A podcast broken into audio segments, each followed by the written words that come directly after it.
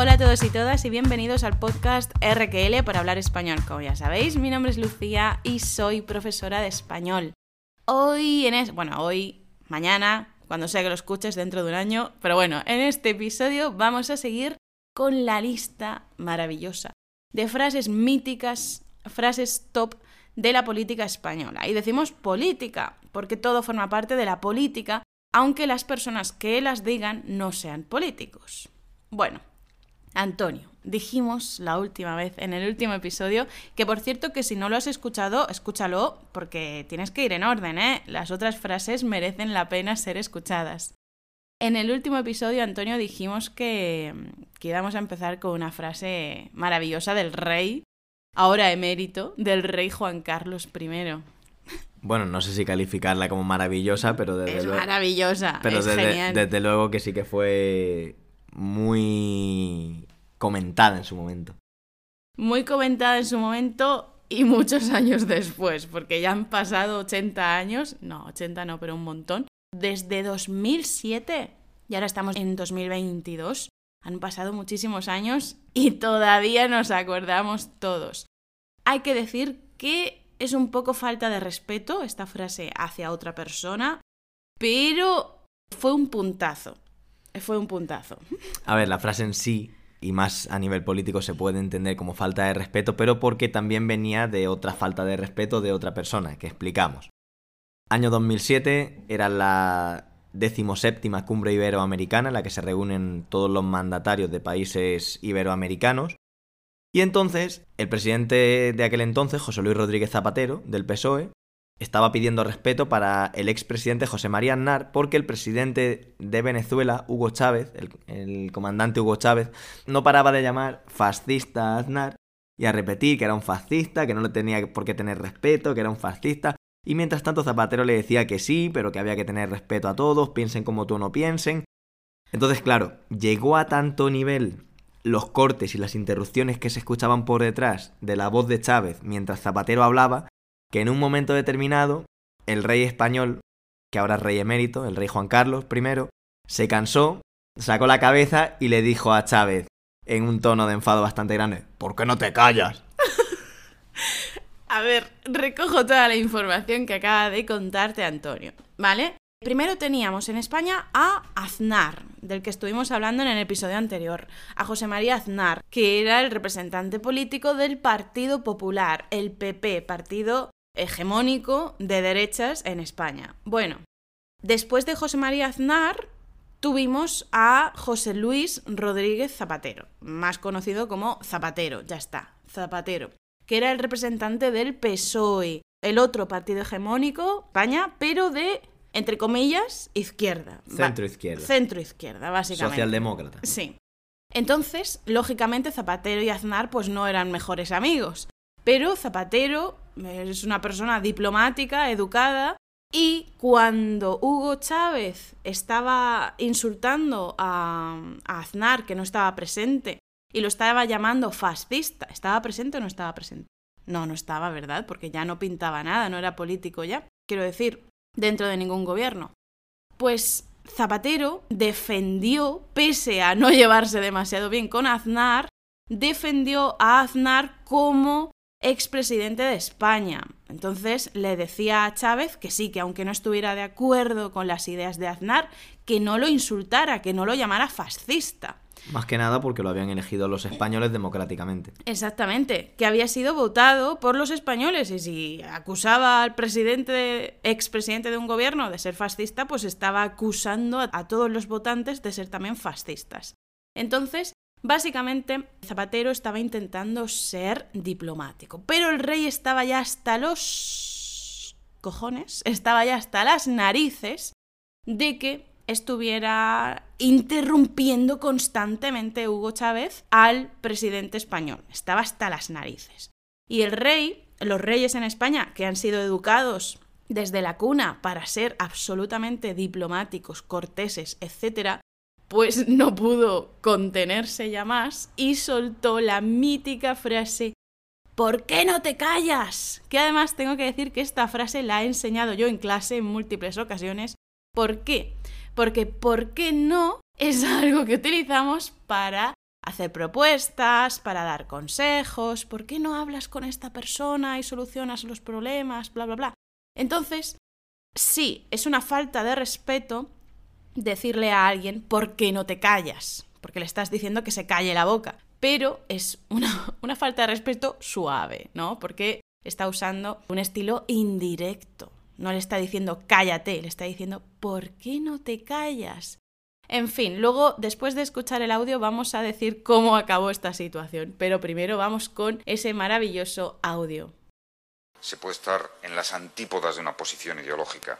No seré yo el que esté cerca de las ideas de Aznar, pero el expresidente Aznar fue elegido por los españoles. Y exijo, exijo, exijo un. Exijo, exijo ese respeto. Por una razón, además. Por supuesto. Por supuesto. Bien. ¿Por qué no te callas? Por, Por favor, no hagamos diálogo. Ha- Han tenido tiempo para plantear su posición. Has estado escuchando todo el tiempo a Zapatero hablando, diciendo, exijo, exijo, pero no termina de decir la frase porque Chávez, aunque no se escuche bien en este audio, lo está interrumpiendo constantemente y por eso Zapatero nunca termina, bueno, termina poco, termina al final de decir, exijo respeto, exijo respeto hacia el expresidente José María Aznar, hacia el expresidente Aznar porque fue votado por los españoles. Y entonces es cuando el rey interrumpe y dice la frase que vamos a escuchar por última vez. bien. ¿Por qué no te callas? Por favor, no hagamos diálogo. ¿Por qué no te callas? Y en ese momento el rey abandonó la sala, algo sin precedentes, ¿no? En un, en un acto diplomático representando a un país democrático, algo sin precedentes. Entonces, en acto como forma de protesta, el rey se levantó y se fue. ¿Y cómo terminó esta historia, Antonio? Pues por lo que parece, el rey acabó regalando a Chávez días después una camiseta con el ¿por qué no te callas? y una imagen suya del rey diciéndole la frase. Sí, básicamente se lo tomaron a broma, lo tomaron como una broma. Cuando pasaron unos días y ya este enfado había bajado, ya estaban los ánimos calmados, el rey y Chávez hablaron. Hicieron las paces, dejaron las cosas claras y el rey, en un signo de mm, simpatía, amistad, broma, le regaló una camiseta a Chávez con la frase ¿por qué no te callas? Chávez siempre dijo que siempre había tenido muy buena relación con el rey, pero bueno, al final también es lo que sucede cuando los medios le dan una dimensión a la frase mucho más exagerada de lo que puede ocurrir en un momento. Pero esto es como si yo me puedo enfadar con un amigo, podemos tener una pelea, pero no dejamos de ser amigos por eso. Pero bueno, no sé tampoco hasta qué punto eran amigos. A ver, muy amigos no serían. No sé hasta qué punto eran amigos porque eran ideologías totalmente distintas. Pero bueno, que sí que al final parece que todo volvió a la normalidad y quedó todo en una anécdota. Sí, sí, sí. Pero vamos, que los medios de comunicación les dieron bastante fama a estas palabras, pero porque, coño, menudas palabras. Un rey diciéndole al presidente de un gobierno que por qué no se calla. Yo creo que merece la pena darle un gran espacio dentro de la televisión y de los periódicos, ¿eh? Pero bueno, que terminó bien la cosa, se, se reconciliaron, hicieron las paces. El presidente Chávez mostró la camiseta con la frase del rey sonriendo. La vais a tener en la academia, ¿eh? En la Academia de Español RQL tendréis, aparte de todas estas frases y tal, vais a tener enlaces para que podáis visitar todas estas maravillosas anécdotas de la política española. Y sin más, seguimos con la siguiente frase. Antonio, cuéntanos. Era el año 2008, en todo el mundo ya empezaba a ver señales de que había una crisis económica que se podía extender a todos los países. Y, bueno, pues en ese momento el presidente español, José Luis Rodríguez Zapatero, intentaba mantener el discurso de que no había crisis económica, de que aquí no pasaba nada, que esto iba a ser solamente algo que iba a ocurrir en Estados Unidos y poquito más, que no iba a afectar a nada, que en España la economía estaba perfecta, que íbamos hacia el pleno empleo. Entonces, claro, lo que se vino después hizo que estas palabras del presidente Zapatero quedaran casi como una broma de mal gusto. Sí, sí, una broma de mal gusto total. Porque vamos a ver, es que además me acuerdo perfectamente, me acuerdo perfectamente de todas estas frases y de todas estas escenas en el Parlamento, en el Congreso. entre políticos de diferentes partidos acusando a Zapatero. Recordamos, primero estuvo Aznar, dijimos que fue durante el mandato de Aznar cuando se fomentó esta burbuja inmobiliaria, pero claro, se fue Aznar, llegó Zapatero, que era del, del PSOE, y fue cuando, lógicamente, explotó la burbuja.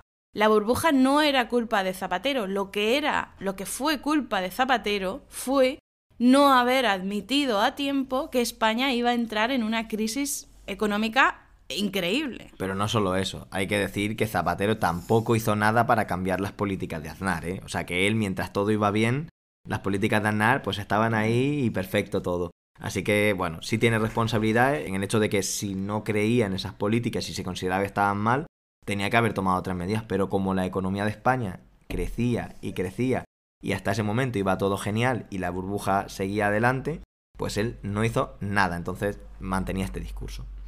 Y otro problema que hubo en España, del que hemos estado hablando en otro episodio, en el del pensamiento tradicional español, es que los españoles, claro, veían que todo funcionaba bien y empezaban a pedir hipotecas, hipotecas para el coche, hipoteca para la casa, hipoteca para la casa del campo, hipoteca para la casa de la playa. Y lógicamente cuando explotó la crisis económica, pues la gente se vio en un momento en el que debían dinero al banco, pero no podían pagarlo. Así que la crisis fue mucho más grave por este motivo. Pero bueno, las frases de Zapatero tipo no estamos en una crisis económica o vamos en un barco seguro, que es el de la economía española, claro, las escuchas unos meses después y te llevan las manos a la cabeza. ¿Meses o años? No, sobre todo meses. Claro, claro, sí, sí, sí, sí. Pero ahora desde la perspectiva de los años es como manda huevos, querido Zapatero. ¿eh? De hecho, al pobre Zapatero lo acabaron llamando... Zetaparo. Zetaparo, eso es. Paro es no hay trabajo, paro, estoy en paro, no tengo trabajo. Así que el juego de palabras Zapatero, Zetaparo. En fin, vamos a escuchar esas frases que han quedado para la posteridad. No estamos en una crisis económica. Tendréis artículo en la academia. Os dejaremos el artículo en la academia porque no hay grabación. Pero sí, no estamos en una crisis económica, dijo eh, José Luis Rodríguez Zapatero en 2008, que además fue en 2008 cuando pegó el pedo la crisis y empezaron a irse los negocios a pastar, a paseo, a la M. Bueno, también vamos en un barco seguro, que es la economía española. Sí, vamos, un barco súper seguro, ¿eh, Antonio? Sí, sí, ya, ya, digo que él incluso intentaba decir que España iba a conseguir el pleno empleo. O sea, unos índices de, de paro bajísimos, porque hasta ese momento eran bajos y los querían bajar todavía más, pero claro, lo Ni que de pasó coña. después... Mm. En fin. En fin. en fin. Vamos con la siguiente frase, porque vamos, José Luis Rodríguez Zapatero nos dejó cosas buenas, pero también cosas buenas como por ejemplo el matrimonio homosexual que yo creo que se aprobó, no recuerdo si en 2004 o en 2005, no me acuerdo, pero vamos, que nos dejó bastantes cosas buenas, pero también muchas cosas malas. Y una cosa que iba a decir y se me había olvidado es que primero se negó la crisis económica y luego cuando llegó y se dieron cuenta de que no había huevos a evitarla, que, la, no se podía evitar, era imposible, la teníamos encima, empezaron a utilizarse términos eufemísticos, empezaron a utilizar eufemismos para no llamar crisis a la crisis. Como por ejemplo, seguro que tú, Antonio, también te acuerdas, desaceleración económica, y otras Esa fue la más... otras la, genialidades. la más famosa, la desaceleración, que era una pequeña desaceleración. Y luego se le vino en contra esa frase a Zapatero muchas veces porque, bueno, quisieron negar la crisis y no pudieron porque se les escapaba. Sí. Desaceleración económica. Es que mirad la maldita palabra. Aceleración de acelerar cuando vas deprisa. Pues ellos, por no decir crisis económica o estamos en la mierda, básicamente, dijeron des, que significa no, no aceleración. Desaceleración económica, como diciendo, la economía va más despacio. Pero por favor, ¿qué me estás contando? Si estamos en la M. Por Dios. En fin, que la política tiene muchas, muchas historias y muchos recovecos. Pero vamos con otra frase de la política española que es buenísima, porque este, el presidente del gobierno que sigue a Zapatero es Mariano Rajoy. Mariano Rajoy es probable que sea corrupto, todavía no se ha demostrado, pero es probable. Hizo cosas bastante malas para la sociedad. A mí no me gustaron ni me gustan sus políticas en absoluto, pero hay que decir que como persona es un señor mayor, a ver, mayor, no muy mayor, pero es un señor entrañable, simpático, gracioso, con frases míticas, realmente míticas, y merece un episodio entero para él solo, porque tiene cada frase, ¿eh, Antonio? Tiene cada frase. La mejor cualidad de Mariano Rajoy es confundirse con las palabras y empezar a decir cosas espectaculares. Espectaculares, espectaculares. Repetimos, sus políticas no nos gustan un carajo. Además es, es del partido político PP, es decir, el opuesto al PSOE. Era contrincante de Zapatero. Vamos Bueno, a decir... Opuesto, opuesto, no tan opuesto. Vale, vale, sí, sí, sí. Tengamos en cuenta que el PP es de derechas y el PSOE También, pero no mucho. no se sabe, no se sabe. Según ellos no, pero sí.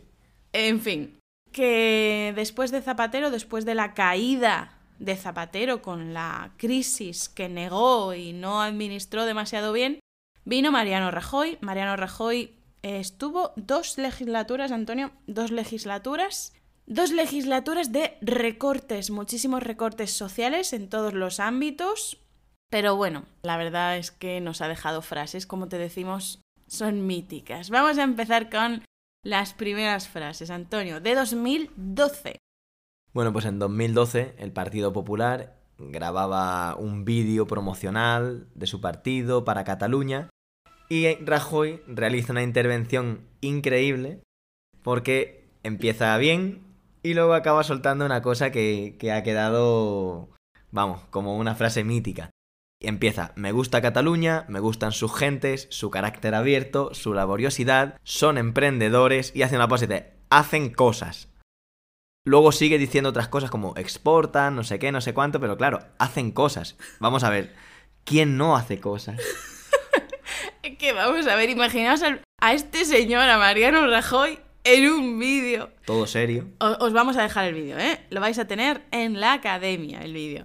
Eh, Dice, me gusta Cataluña. Vaya, gracias. Presidente, gracias. Porque te guste Cataluña, gracias. Te lo, A ver, pero eso está bien. eso- Cataluña te lo agradece, gracias. me gusta Cataluña, me gustan sus gentes. Coño, solo faltaba que dijeras, su gente me da asco. Vaya. Su carácter abierto, su laboriosidad, son emprendedores. Hacen cosas. ¿Hacen cosas, tío? O sea, ¿no puedes decir otra cosa mejor? Claro, el mensaje está bien hasta hacen cosas. Hacen cosas es una frase como decir, bueno, respiran. Claro, obviamente. Hacen cosas, se levantan por la mañana, van Claro, a trabajar. Claro, eh, si hubiera dicho hacen exportaciones, hacen negocios, no hubiera pasado nada. Pero claro, cuando dices hacen cosas, Hacen cosas, es tío. tan general. Pero que- vamos a ver, este señor, ¿a- a- ¿cuál era su carrera? ¿Había estudiado Derecho? ¿O No, qué había estudiado? registrador de la propiedad. Sí, antes de la política y después era registrador de la propiedad, pero él había estudiado Derecho, es decir, que era una persona pues con su bagaje educativo, etcétera, con mucha cultura, se supone. Entonces, no entendemos por qué en un vídeo promocional se pone a decir me gusta Cataluña, hacen cosas, los catalanes hacen cosas. En fin, vamos a escucharlo. Me gusta Cataluña, me gustan sus gentes, su carácter abierto, su laboriosidad. Son emprendedores, hacen cosas. Un genio. Te digo que Mariano Rajoy merece eh, un episodio o varios solamente para él. Pero bueno, vamos a dejarlo aquí y nos vamos con la siguiente frase, Antonio. 2014, Infanta Cristina. ¿Quién es la Infanta Cristina? La infanta Cristina es la hija del rey Juan Carlos I, la segunda hija, y hermana del actual rey eh, Felipe V. Felipe VI. Antonio, la monarquía viene, ¿eh? Felipe VI, perdón. Felipe VI. Bueno, pues la infanta Cristina en 2014 estaba declarando como imputada en el caso Nos, que es un caso de supuesta corrupción de su marido Iñaki Urdangarín, que tenía una trama de corrupción a través de unos cursos por una empresa que tenía y bueno, pues eh, estaba ganando dinero de forma ilegal. Vamos, que el marido de la infanta Cristina, bueno, que ahora se han separado, han interrumpido su matrimonio, eso es lo que han dicho, interrumpido su matrimonio, un buen eufemismo.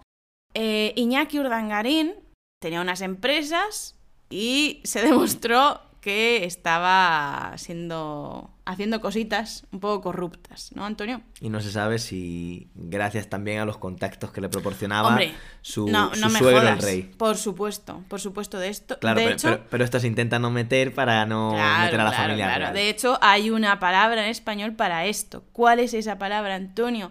Cuando una persona tiene ciertas facilidades, tiene muchos contactos, tiene quizá incluso apoyos desde el Estado, desde políticos, por conocer a las personas adecuadas o tener relaciones con las personas adecuadas. ¿Cuál es esa palabra? Nepotismo. Sí, el nepotismo es un trato de favor. Favorecer a unas personas por tener ciertos amigos, ciertos familiares. Entonces, favorecerlos pues con su empresa o con cargos públicos en el gobierno, a saber, a saber. En fin, el caso es que Iñaki Urdangarín era el yerno del rey de España, así que lógicamente aquí había nepotismo por un tubo, había muchísimo nepotismo, había enchufe. Sí, utilizó sus contactos para, para crear empresas, para enriquecerse y para tener un trato de favor que no hubiera tenido si no hubiera sido el yerno del rey. Eso es, el marido de la hija, de una de las hijas del rey. Pues bien, lo que pasa aquí es que Iñaki Urdangarín fue acusado y sentenciado a la a cárcel, a, a una pena de cárcel que, por cierto, bastante leve para todos los millones que había estafado a la hacienda pública. Qué sorpresa. Qué sorpresa, no hay trato de favor aquí tampoco.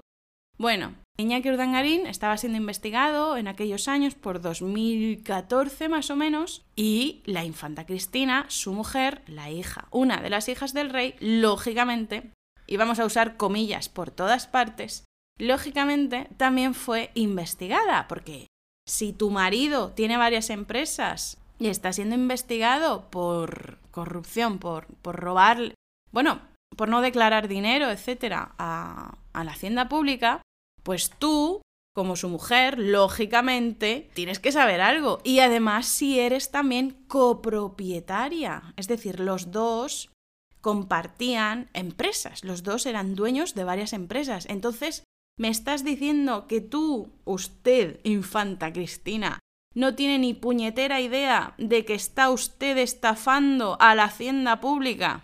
¿Qué hicieron aquí? Hay una expresión que es cabezo de turco, Antonio. ¿Qué te parece esta expresión para este caso? Bueno, pues utilizaron a Iñaki Urdangarín como el culpable para quitar las culpas de la familia real. Claro, porque vamos, si la hija del rey va a la cárcel. ¿En qué lugar queda la monarquía? Por favor, la hija del rey en la cárcel. No, no puede ser. Vamos a echarle todo el muerto. Esta es otra. Ese pequeño muerto, que tampoco fue un gran muerto. ¿eh? Vamos a- Esta es otra expresión que me encanta. Echarle el muerto a alguien.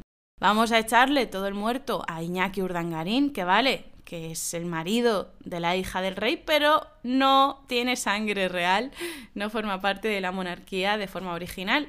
Así que le echamos todo el muerto a él, la infanta Cristina sale de rositas, se libra, no es culpada, no le cae el peso de la ley y pues más o menos la monarquía pues no se ve muy afectada, ¿no? Sí. De hecho, lo más destacable de todo esto fue que en esta intervención de la infanta, ella se dedica todo el tiempo a decir que no lo sabe, que no tiene ni idea, que no tenía conocimientos, al punto que hay un artículo periodístico que llega a contabilizar, a contar las veces que dice todas esas evasivas. Y son 412 veces dice no lo sé o no sé. 82 veces dice no lo recuerdo. 58 dice lo desconozco. 7 veces dice no me consta, que esta frase a Lucía le encanta. No me consta. 7 veces dice no lo sabía y otras 7 veces no tenía conocimientos. O sea que ella no sabía nada de nada de los negocios de su marido, de empresas en las que ella era también propietaria. Y no solamente era propietaria, sino que también firmaba documentos. Exacto. Firmaba documentos, señores y señoras. Pero no sabía nada. Pero no sabía nada, no sabía nada. Bueno, de esto, lógicamente, todos los españoles, a no ser.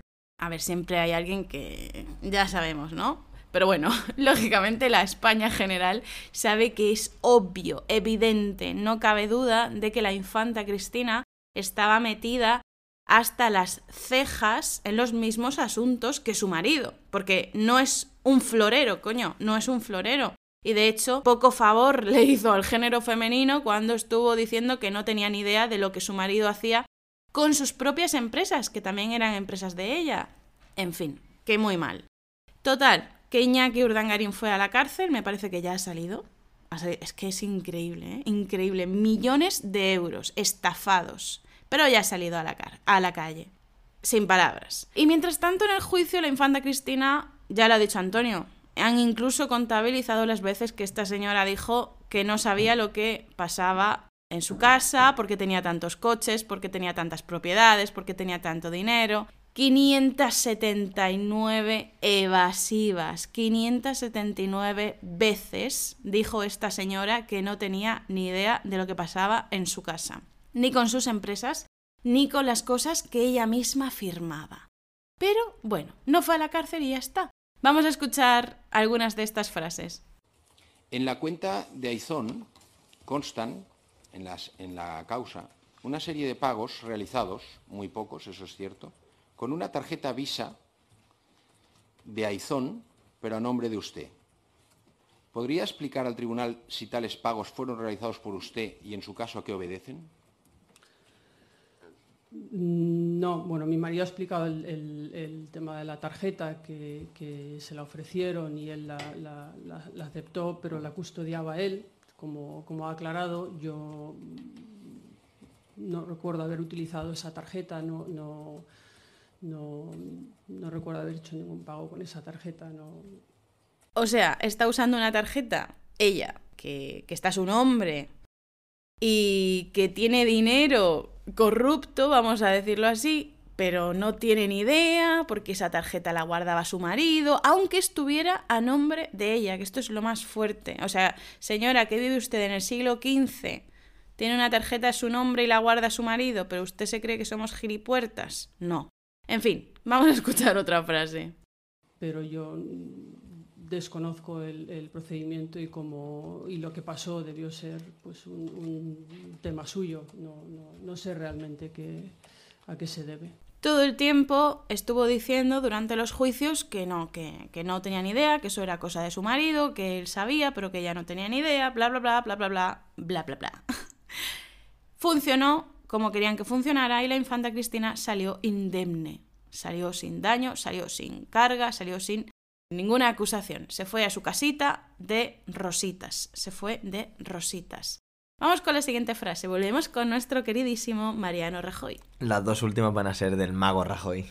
A ver. Bueno, pues Mariano Rajoy en el año 2015 estaba pronunciando un discurso en un acto en la ciudad de Benavente, en Zamora, para señalar que su partido había ganado las elecciones pero no podía gobernar porque se habían aliado otros partidos. Y bueno, y él hizo yo creo que su discurso más importante y más mágico a nivel de, humor. Y la frase fue la siguiente. Es el vecino el que elige al alcalde y es el alcalde el que quiere que sean los vecinos el alcalde. No tenemos palabras para describir nuestro asombro. vamos, vamos a... La voy a leer yo otra vez, ¿eh? La voy a decir. Y tened paciencia porque ya a los españoles nativos nos cuesta entenderla. Sí, sí, sí, sí, sí.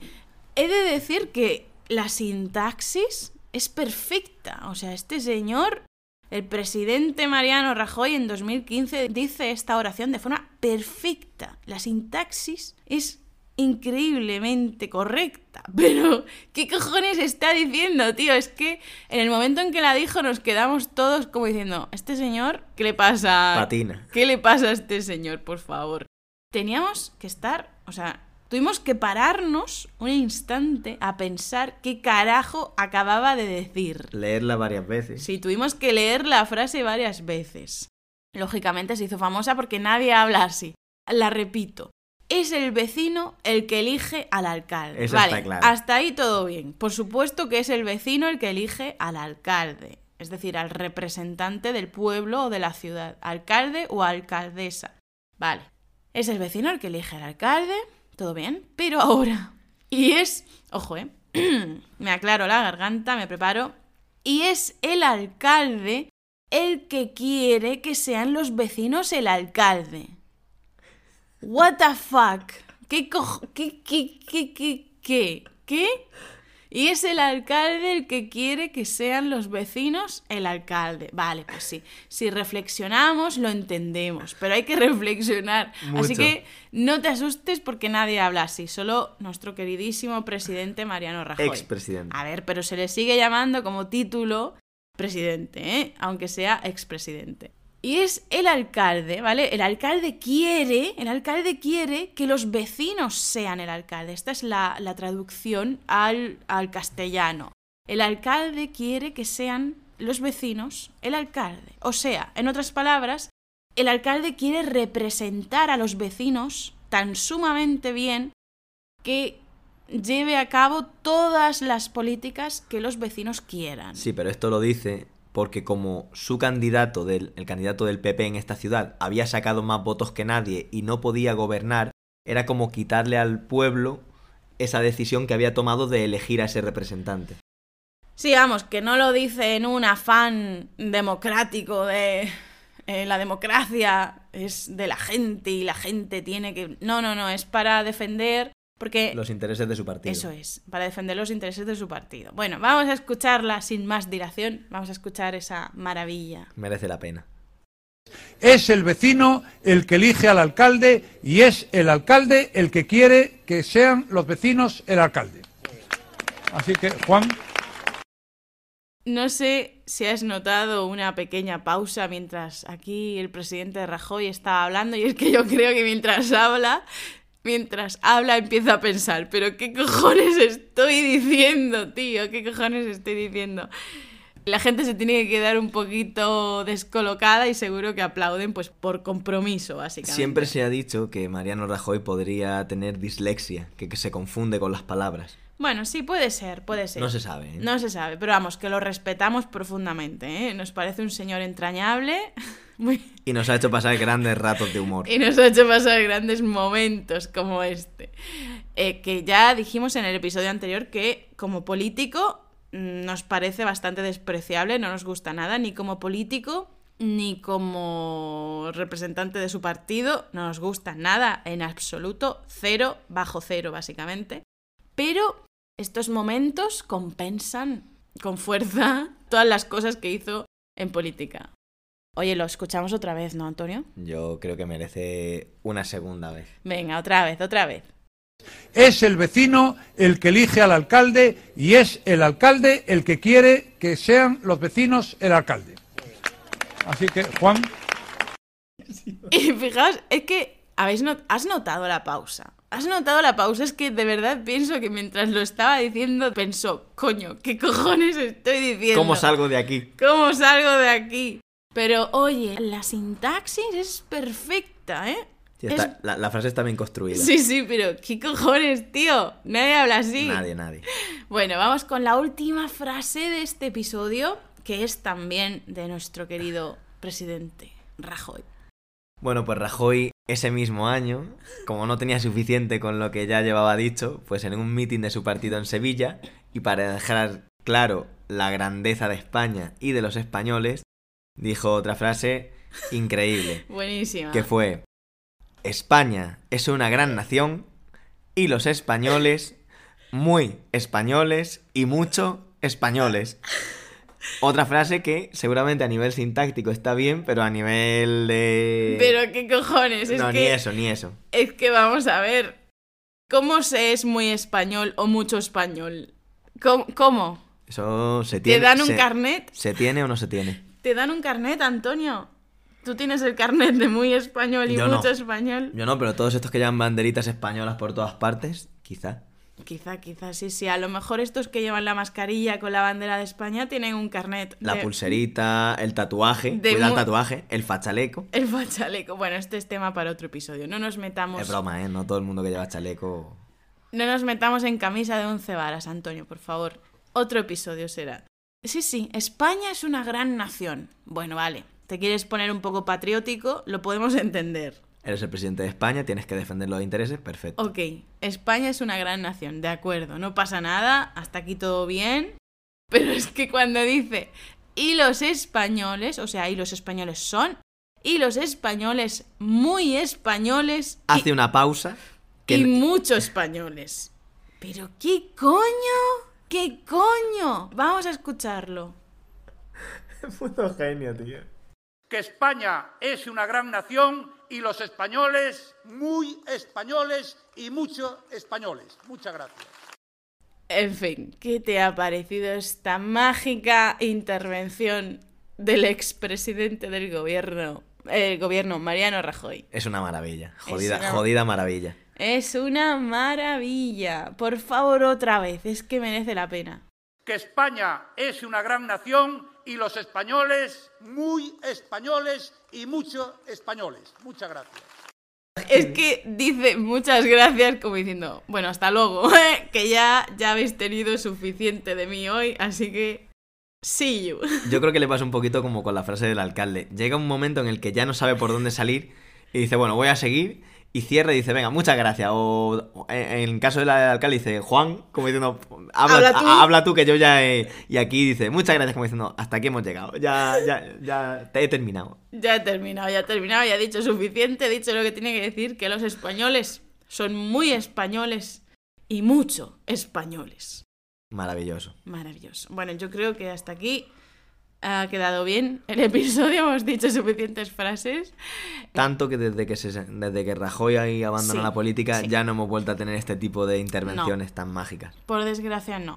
Y tenemos que decir que pese a que en su momento, cuando estaba Rajoy gobernando, lo criticábamos a muerte, lo criticábamos muchísimo, criticábamos mucho la política del PP y a Mariano Rajoy en particular, porque además hay unos papeles por ahí por los que todavía no ha sido acusado, pero por los que se sospecha, por no decir otra cosa, que recibió dinero en negro en su partido, es decir, que es corrupto. Porque aparece en las facturas el nombre M.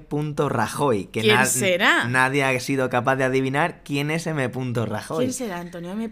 Rajoy? ¿María Rajoy? Es imposible. ¿Hay saber. alguna María Rajoy en el, en el gobierno anterior de España? Yo no lo sé, pero desde luego no caigo. ¿Quién puede ser? No caigo, no caigo. Mariano Rajoy, M. Rajoy. Pero sí que hay que decir que en Rajoy, no, no sé cómo será la realidad, pero en Rajoy se ve una bondad. Sí. Se ve que es una persona, por lo menos a nivel de imagen. No sé luego cómo será en privado, pero a nivel de imagen política se le veía una persona normal y corriente, se le veía una persona con, Humana. con buen fondo, sí, Humana. con cierta humanidad. No, Sí. no como los políticos de hoy en día o otros políticos que hemos tenido en España, que se les veía el personaje muy forzado. Que, Sí, que siempre... Muy falsos. Exacto, muy, Muy falso. falsos. A Rajoy, en cambio, yo creo que por ser natural y por ser. por tener esa imagen de buena persona, Sí, de señor entrañable. sí, incluso a la gente a la que no nos gustan nada sus políticas y con los que no- con, con quien no estamos de acuerdo, pero le guardamos esa, ese cierto respeto Sí, sí. por su figura Sí, a que nivel no- no- personal. nos estamos riendo aquí de estas frases, pero hay que decir que lo respetamos, ¿eh? No nos reímos de él, nos reímos con, con él. Y hay que decir que Rajoy merecería un programa porque no tiene solo estas frases, tiene más. Estas son Sí, las sí, mejores, sí, pero tiene más. ¿eh? Así que si te gusta, si te ha gustado este episodio y el anterior sobre, si te han, plural, si te han gustado este episodio y el anterior sobre frases míticas de la política española, me lo puedes decir por Instagram o por correo, por donde tú quieras. Y podemos publicar un episodio dedicado a las frases de este señor porque de verdad que merece un episodio para él solo. Y estaba diciendo antes que pese a que Mariano Rajoy no nos gustara nada en cuanto a sus políticas y en cuanto a que probablemente es un señor corrupto, hay que decir que la política española, desde que Mariano Rajoy se fue, da mucho más asco. Da mucho más asco. Y no lo digo por el gobierno actual. No lo digo por eso. Lo digo porque la persona que ha sustituido a Mariano Rajoy en el cargo como líder de su partido político es Pablo Casado. Y este señor, en lugar de hacer como hacía Mariano Rajoy, que intervenía en el Congreso, daba sus opiniones, llevaba la contraria, etc., lo hacía siempre con respeto. Sin embargo, el actual líder del Partido Popular insulta, tal cual, insulta llamaba traidor, por ejemplo, llamaba traidor al presidente actual del gobierno. Vamos a ver, si lo han votado una mayoría de españoles, ¿tú por qué llamas traidor al presidente del gobierno? Mariano Rajoy estas cosas no las hacía. Sí que tenía sus problemitas y tal, pero era una persona respetuosa y como ha dicho Antonio, se le veía cierta bondad, cosa que no se le ve al representante actual de su partido, del Pero no Partido a él, Popular. sino también el, el ambiente político hoy en España, Sí, tanto de todos los líderes políticos principales, no es el más adecuado. Es todo el tiempo dividiendo, crispando a la gente, poniéndolos en contra unos de otros y muy feo, muy feo. sí. Ahora mismo la verdad es que se ha alcanzado un punto de bajeza moral, de bajeza increíble. Y por eso muchas veces decimos que pese a todo, pese a todo, echamos de menos a Mariano Rajoy como representante de su partido político, porque de verdad, ahora la política da mucho más asco. Ya no tenemos estos momentos de risa, de broma, no, ahora es todo insultos, bajezas, en fin. Reproches, Sí, sí. mentiras. Bueno, mentiras las teníamos antes, pero sí, por pero, lo menos... pero ahora en mayor medida. Sí. En fin, que ya no nos ponemos más filosóficos y nos vamos con la música a otra parte. Pues sí, yo creo que ya está bien. Ya hemos pegado buena chapa. Ya está bien, ya está bien. Bueno, nos vemos en el próximo episodio en la academia o en el curso Domina tu comprensión auditiva en español real, en las redes sociales, donde sea. Nos escuchamos el lunes que viene o el jueves en el audio de un vídeo de YouTube. Hasta pronto. Chao.